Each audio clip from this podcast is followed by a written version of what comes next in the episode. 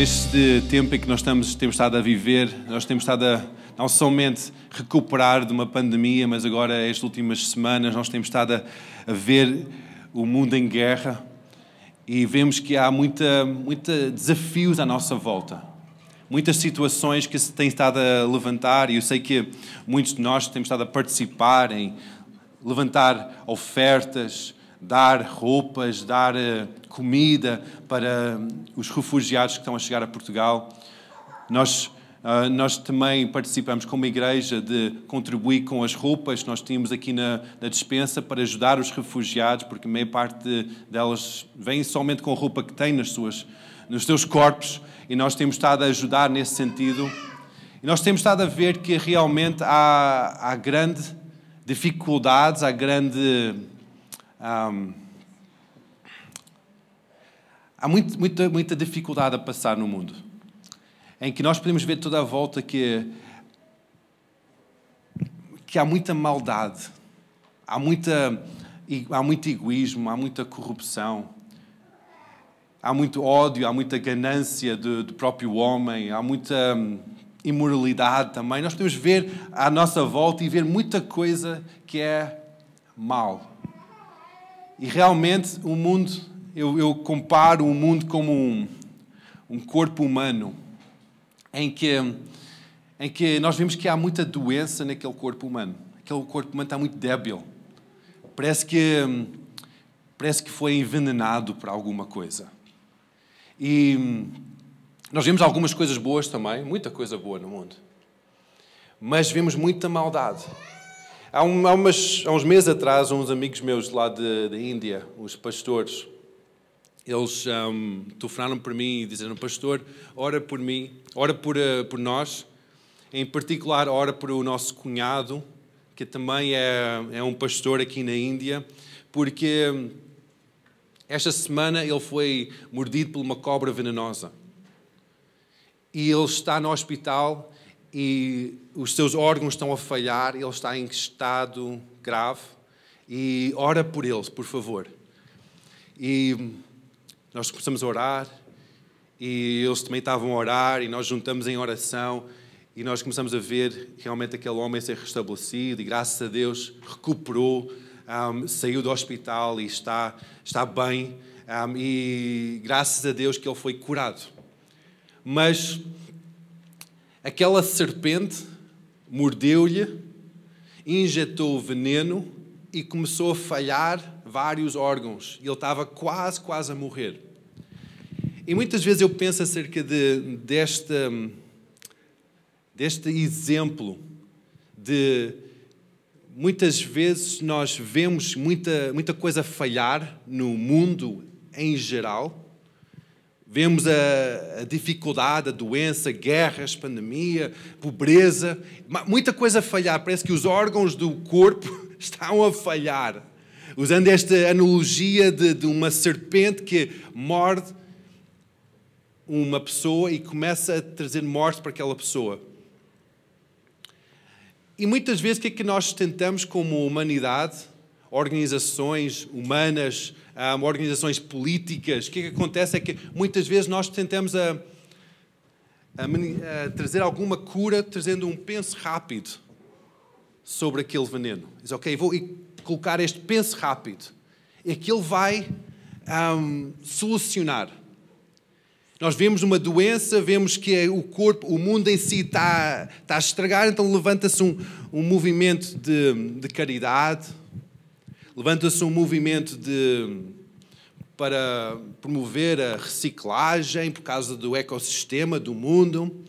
Levanta-se moveres políticos, levanta-se moveres financeiros. E tudo isso são, são coisas boas que se levantam no mundo para trazer alguma, alguma solução, mas isso é somente um penso rápido que está a ser colocado sobre uma ferida mais profunda. Uma humanidade que foi envenenado. E nós vemos desde o início da Bíblia explica acerca deste veneno que entrou na humanidade. Em Gênesis 3, versículo 15 a 19, explica acerca deste, deste veneno que entrou na humanidade. Este veneno da serpente que se encontrou no jardim de Éden tentou a humanidade, tentou a mulher e o homem para pôr em causa Deus. Em versículo 15 diz que está a começar a falar acerca de, de, da maldição ou do estado em que o mundo vai ficar quando está infectado com este veneno. Homem e mulher tomaram aquele fruto proibido no jardim de Éden. Deus criou toda a criatura e colocou lá uma árvore de vida, de conhecimento do bem e do mal. E diz, agora não tocam naquela árvore, do fruto daquela árvore de conhecimento do bem e do mal. E eles começaram a ser tentados para tocar naquele fruto. Eles comeram aquele fruto, deixaram aquele veneno entrar na sua vida e depois Deus começa a explicar o que, é que vai acontecer neste corpo da humanidade. Que, qual vai ser a influência deste veneno no corpo da humanidade? Vamos ler versículo 15 a 19. Diz, e porém inimizade entre ti e a mulher, está a falar com a serpente, entre a tua semente e a semente e a sua semente. Esta te ferirá a cabeça e tu lhe ferirás o calcanhar. E a mulher disse: Multiplicarei grandemente a tua dor e a tua conceição. Com a dor terás filhos, e o teu desejo será para teu marido, e ele te dominará. E Adão disse: O teu desejo será para. E Adão disse que, porquanto deste ouvidos à voz da mulher e a comeste da árvore que te ordenei, dizendo: Não comerás dela, maldita é a terra por causa de ti. Com dor comerás dela todos os dias da tua vida. Espinhos e cardos também te produzirá, e comerás a erva do campo. No suor do teu rosto comerás o teu pão, até que te tornes à terra, porque dela foste tomado, portanto és pó, e em pó te tornarás. Nós vemos que Deus está aqui a explicar o que, é que, que, é que vai acontecer na humanidade, na raça humana, por causa deste veneno que a humanidade deixou entrar, através de Adão e Eva. Deus está a explicar que vai haver dor, que vai haver dificuldade em ter filhos, em multiplicar, em expandir. Vai haver dor, vai ser difícil trabalhar, vai ser difícil um, ter, vai ser uma batalha constante e tu vais acabar por morrer a ideia de Deus no início era que aqueles dois, a humanidade fosse uma humanidade eterna, que internamente estivesse em ligação com Deus, mas por causa da infecção do veneno da serpente, o que, é que aconteceu? É que toda a humanidade começou a entrar em decadência. Começou a haver morte, começou a haver dificuldade, começou a haver afastamento de Deus dificuldade no trabalho, dificuldade na, na, na, propagação de ter filhos, dor nos relacionamentos, dor nos relacionamentos conjugais, nos relacionamentos entre homem e mulher, dor em cada lado. E começamos a ver, ok, realmente isso começou a espalhar mais e mais e mais e mais e mais. Depois nós vemos que hoje em dia nós temos uma humanidade com bilhões de pessoas, em que essa infecção está a espalhar e espalhar e espalhar. Mas que Deus deu uma solução, uma, uma salvação, o antídoto a este, este veneno. Nós sabemos que quando, quando uma serpente morde, é possível colocar, eh, aplicar um antídoto. Mas não pode ser um penso rápido. Tem que ser algo que é injetado dentro do corpo para que o próprio, a própria sangue comece a lutar contra aquela infecção. É algo que tem que entrar dentro do corpo. Então Deus deu aquele antídoto à humanidade. Não foi um penso rápido que pôs sobre a ferida, mas foi algo que Deus injetou dentro da, do corpo da humanidade para trazer vida. E essa salvação chama-se Jesus. Quando nós estamos a falar de Jesus sendo o Filho do homem, nós estamos a dizer que Jesus é Deus, mas ele foi injetado dentro da humanidade, fazendo ele próprio homem para trazer salvação. Em que ele está a entrar dentro da realidade da humanidade. Não ficar contaminado com aquela doença que está na humanidade. Por isso que ele foi tentado em todas as áreas, mas não pecou, como dizem Hebreus. Porque ele foi, ele foi exposto a tudo, mas ele manteve-se santo para poder trazer salvação a cada um de nós que esta, esta, esta figura de Jesus como o Filho do Homem não é somente, ok, Jesus é o nosso, a nossa camarada, é o nosso bom amigo, aquela pessoa que está ao nosso lado, que vamos, vamos ao café, beber um café com ele. Não, não tem nada a ver com isso. Ele é aquele Salvador que entrou na nossa realidade para resgatar-nos, tirar aquele, aquela infecção, daquele veneno do pecado tornando ele, ele próprio o pecado, pôr o pecado sobre ele, para cancelar o poder do pecado. E nós vamos ler alguns versículos a descrever como é que é essa realidade de Jesus como o nosso um, Salvador, o nosso antídoto contra um, o veneno da serpente. Vamos, vamos ler o capítulo 53 de Isaías. Este é um capítulo que é, é um capítulo que é quase descrito como um poema, escrito por o profeta Isaías, em que ele, quase mil anos antes de, do nascimento de Jesus, ele descreve em pormenor o que é que vai acontecer com Jesus. E o que é que aconteceu com ele? Diz assim em versículo 1: Quem deu crédito à nossa pregação e quem se manifestou o braço do Senhor? Porque foi subindo como um renovo perante ele e como raiz numa terra seca, e tinha parecer nem formosura. E olhando nós para ele, nenhuma beleza víamos, para que desejássemos. Era desprezado e o mais indigno entre os homens. Homem de dores, experimentado nos trabalhos, e como um que tem que os homens escondiam o rosto, era desprezado, e não fizemos dele caso algum.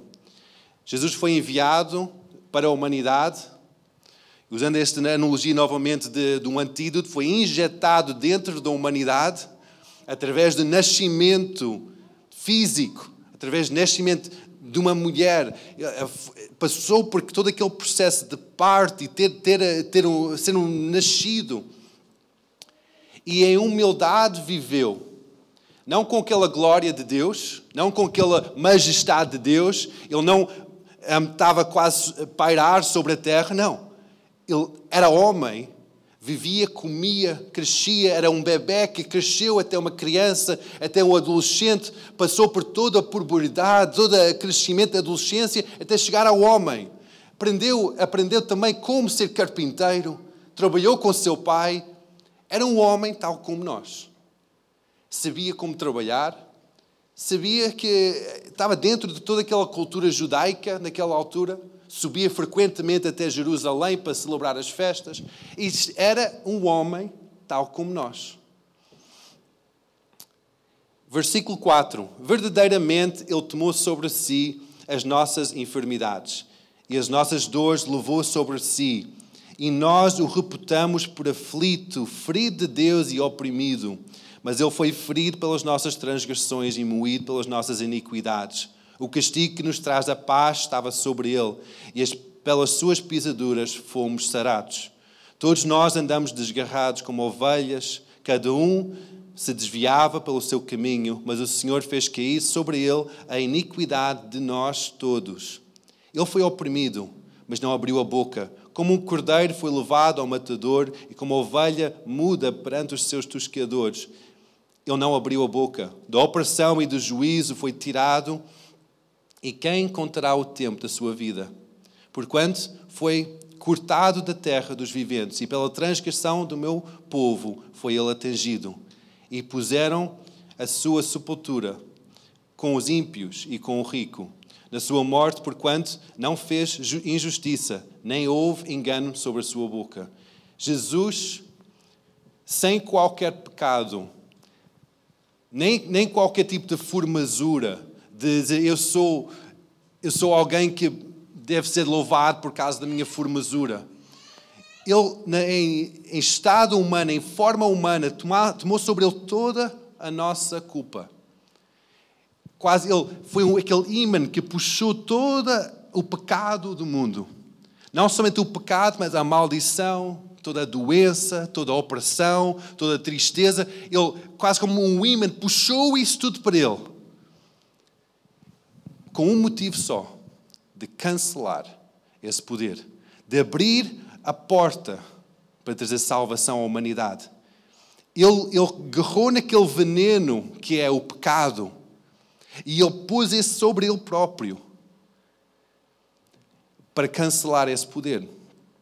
Vamos continuar a ler, versículo 10. Todavia ao Senhor agradou moê-lo, fazendo-o enfermar, quando a sua alma se puser por expiação do pecado, e verá a sua posteridade, prolongará os seus dias, e de bom prazer do Senhor prosperará na sua mão. O trabalho da sua alma ele verá e ficará satisfeito, e com o seu conhecimento o meu povo, o justo, justificará a muitos porque as iniquidades deles levará sobre si.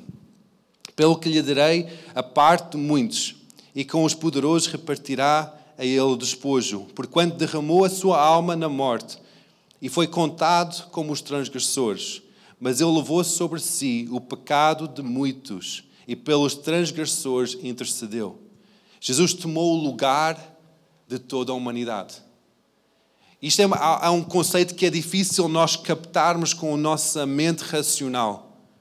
Por isso nós dizemos que é pela fé nós somos salvos, porque nós temos que acreditar que é realmente isso que aconteceu. Porque se nós tentamos captar isso com a nossa mente racional, não, não dá, não, não, não conseguimos chegar lá. Mas Jesus, ele entrou na humanidade, puxou todo o pecado toda a doença, toda a iniquidade, todas aquelas palavras que nós dizemos que é maldição, é mal, toda a maldade da humanidade, ele puxou sobre ele próprio, com um motivo só: de trazer salvação, de cancelar aquele veneno que, tinha, que tem estado na humanidade. Então nós podemos dizer, ok, mas porquê que então ainda há tanta maldade na Terra? Porque Cada um de nós temos que aceitar o que, que ele fez. Cada um de nós temos que não somente dizer, ok, eu reconheço que aquilo é uma boa história, que Jesus, ok, historicamente morreu na cruz. Historicamente, ele deu a sua vida, viveu, morreu na cruz e até ressuscitou. Historicamente, aquilo está comprovado. Nós não somente aceitamos isso como um facto histórico, mas nós dizemos que eu acredito que Jesus morreu para a minha vida.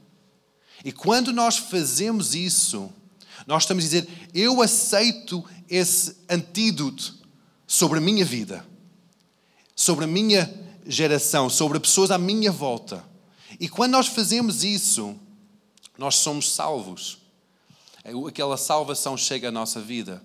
Jesus, quando estava a ministrar aqui na terra, em João 3, nós conhecemos muito bem esta passagem, João 3, 15 particularmente 15 até 19, mas quase todo o capítulo fala acerca desta história, enquanto um Nicodemos, um, um homem culto, um homem religioso que passava a vida a estudar a palavra de Deus, dos profetas, dos salmos, da lei de Moisés, passava os dias a estudar, a ensinar isso, era o homem completamente dedicado aos caminhos de Deus.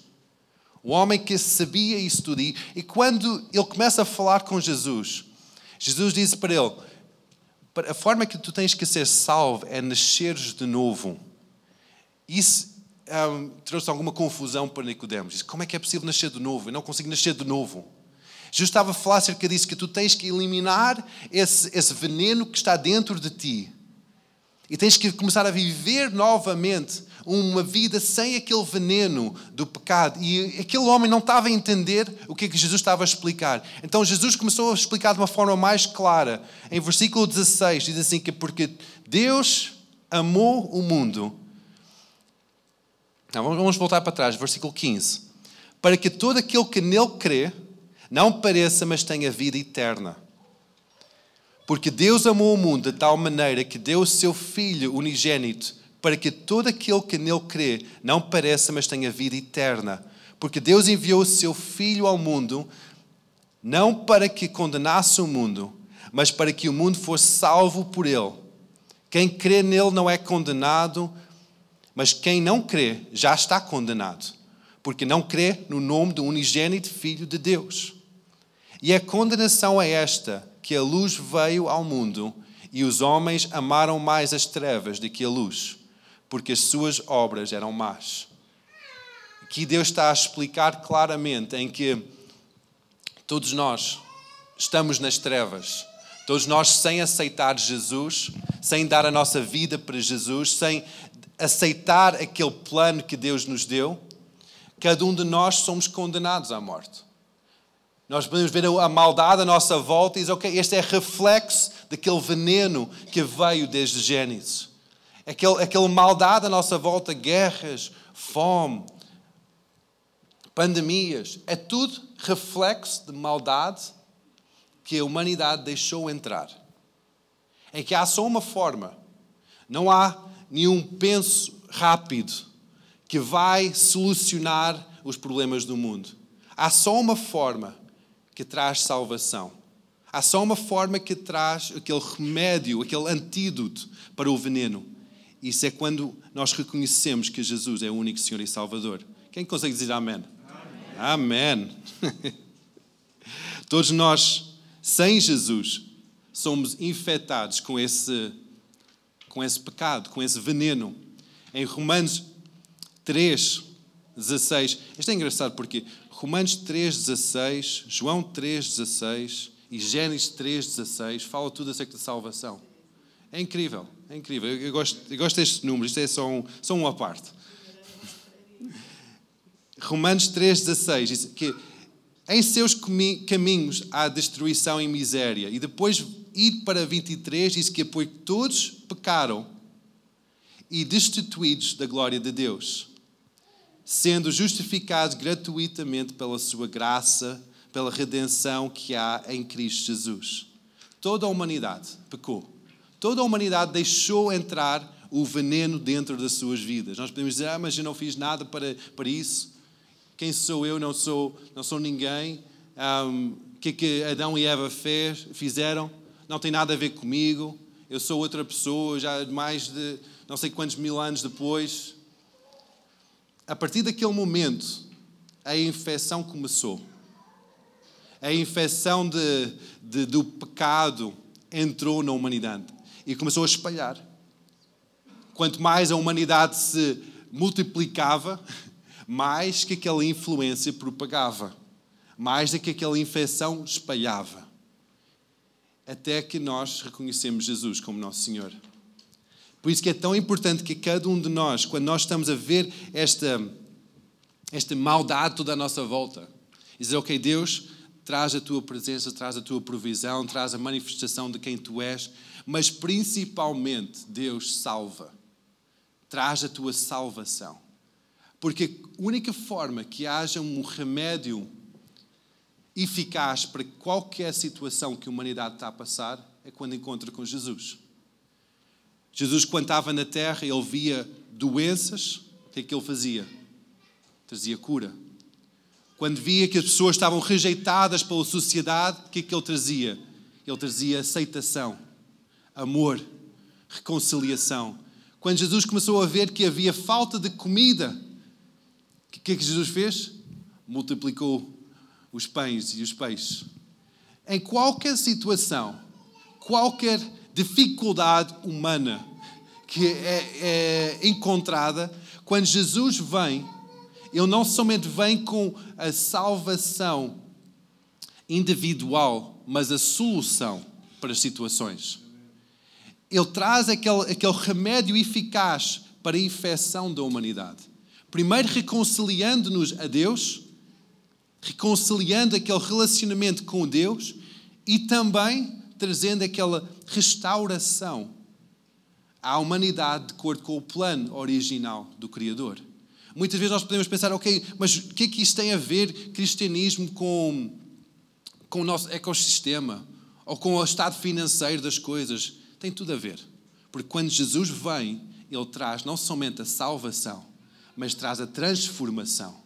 Eu tenho visto um, relatos em países em que estavam completamente miseráveis em termos financeiramente. A agricultura não dava, tinha pobreza. Quando o povo de Deus começou a juntar e começou a dobrar o seu joelho, dizer: Deus, salva a nossa nação. Acho que isso foi em Guatemala que aconteceu, há uns anos atrás, em que o povo era um, povo, era um país muito pobre. E quando o povo de Deus começou a orar, começou a unir em oração, diz: Deus salva a nossa nação. Começaram a clamar por misericórdia de Deus para aquela nação. Começaram a ver mais e mais pessoas aceitarem Jesus como seu Senhor e Salvador. Algo aconteceu não somente no aumento de cristãos em Guatemala, mas também na transformação da própria nação. A agricultura começou a dar, a parte financeira começou a mudar, a corrupção política começou a desaparecer, a criminalidade começou a baixar. Quando Jesus entra em cena, tudo transforma. Por isso que se nós pensamos, ok, eu vou somente aplicar um penso rápido sobre a pobreza, trazendo um, sacos de roupa, trazendo provisão com dinheiro, nós vamos só colocar um penso rápido. Deus está à espera que nós, como seu povo, não somente dobramos os nossos joelhos e clamamos por misericórdia de Deus, não somente unimos em oração, mas também dizemos: há um Salvador, há uma, salva, há uma salvação para ti, há uma esperança para ti em Jesus Cristo, trazendo Jesus para qualquer situação, para qualquer pessoa. Hoje em dia, quando nós estamos a ser bombardeados com estas coisas todas à nossa volta, estas dificuldades à nossa volta, nós temos que estar firmes na nossa fé que Jesus é a nossa solução, é a nossa esperança, é a nossa salvação, é quem nós temos fé plena em Jesus. E depois é começar a clamar para que Jesus traga a salvação a cada situação em que nós enfrentamos. E talvez neste momento em que nós estamos a orar para as pessoas, para dificuldades, Deus vai dizer: Olha, porquê é que tu não vais lá? Porquê é que tu não vais lá e traz a solução? Porquê é que tu não vais lá e traz? Porquê é que tu não dás uma oferta? Porquê é que tu não sejas a minha mão lá naquela situação? Não sei se vocês conhecem a história de, de nossa família chegar aqui Portugal, mas em 82 e 83, um amigo de, de meu pai falou-lhe nos Estados Unidos. Havia, nós temos, nós, meu pai tinha uma igreja em Kansas City era pastor de uma igreja em Kansas City. E um amigo falou-lhe Jim, ora por Portugal. Porque Portugal precisa do impacto do Espírito Santo, precisa de salvação e transformação, precisa de, de mais cristãos em Portugal, porque eh, o nível de cristianismo era muito baixo. Ora por Portugal. Então o meu pai começou a orar por Portugal.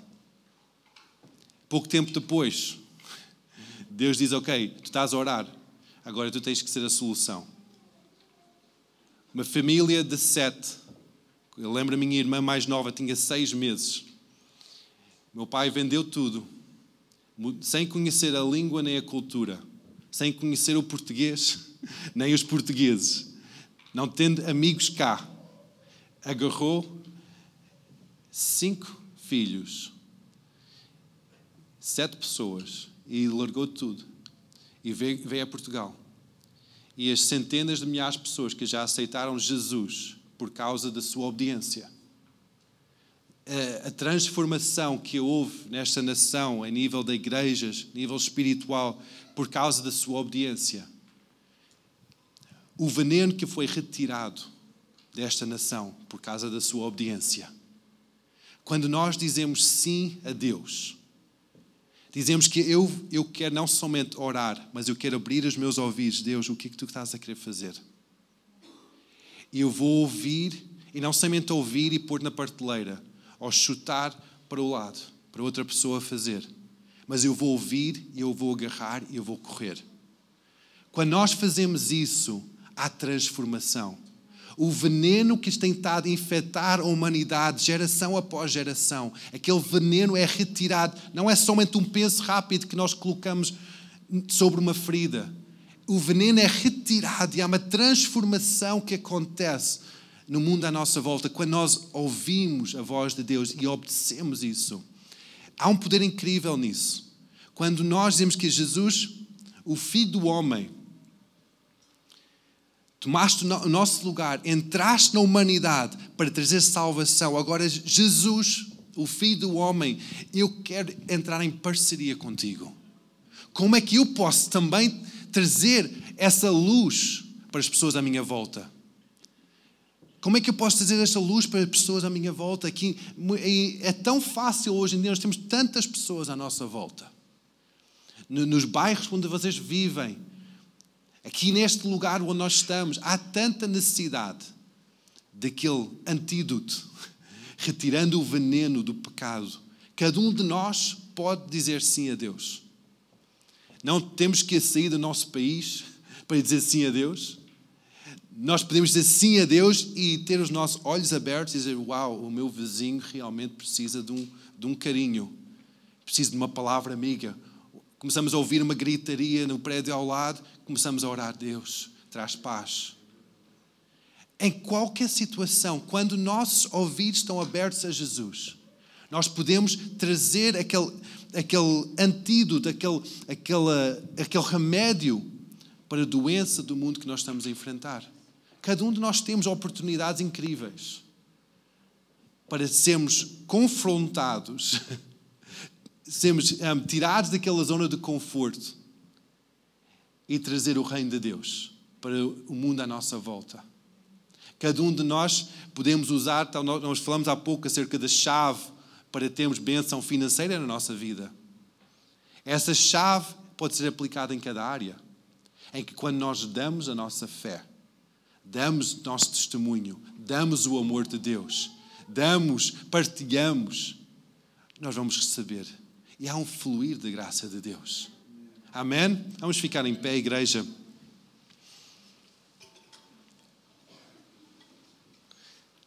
Eu gosto tanto de, de, falar acerca disso, porque isto não é religião.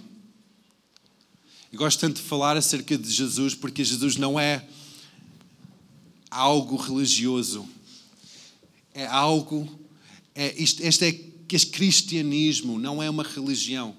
É um relacionamento em quando nós partilhamos com Ele. E quanto mais partilhamos com Ele, o incrível acontece é que há uma transformação ele vai retirando aquele veneno desta humanidade que está dentro de nós, aquela infecção do pecado, e Ele vai transformar-nos para nós podermos transformar a outras pessoas e sucessivamente. Então, hoje, quando nós estamos a terminar este tempo, só fecha os teus olhos e diz: Jesus, muito obrigado, porque tu vieste aqui a esta terra como homem para cancelar o poder do pecado e da morte, para trazer vida e vida em abundância.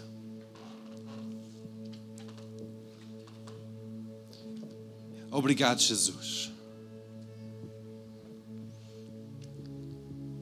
Declara em fé a tua rendição para Ele. Diz, Jesus, eu rendo toda a minha vida para Ti. Deixa mesmo estas palavras sair da tua boca fora. Talvez já fizeste isso várias vezes. Já fizeste isso ao longo de muitos anos. Mas faz uma, novamente hoje. Diz, Jesus, eu reconheço que Tu és o Senhor da minha vida. Eu rendo tudo para Ti. Isto não é uma religião, Senhor, é um relacionamento. E eu entrego o meu coração para Ti. Eu entrego o meu coração para Ti.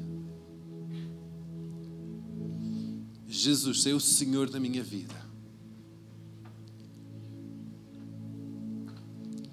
Agora convido o Espírito Santo para falar contigo. Espírito Santo, fala comigo hoje. Mostra-me, mostra-me como é que eu posso trazer a tua salvação. Fala comigo, Senhor. Eu quero ser aquele agente, Senhor, da tua cura, da tua transformação. Eu quero trazer a tua salvação. cada pessoa à minha volta. Fala comigo, Espírito Santo, agora.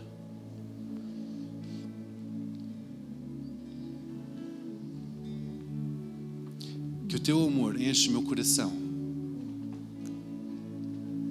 O teu amor que não é um amor, um amor egoísta, mas é um amor que dá tudo. Tal como Deus, tu deste o teu melhor, o teu Filho unigênito, para que nós fôssemos salvos. Deus, que teu amor enche os nossos corações, para que nós podemos mover neste amor, trazendo esta transformação ao mundo à nossa volta, Jesus.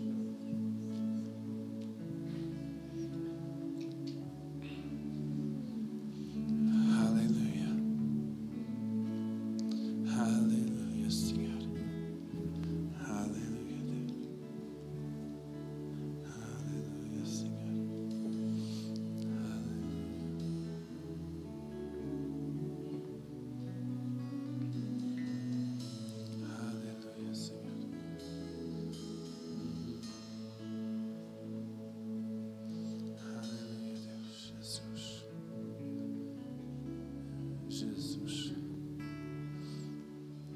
Jesus.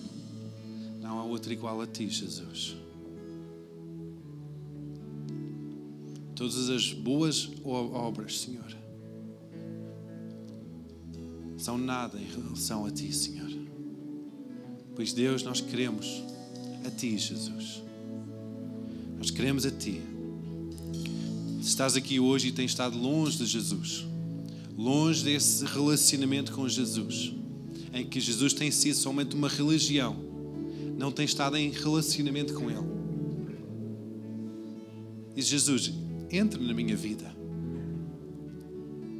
Convida Jesus para entrar na tua vida, a trazendo salvação, trazendo este relacionamento.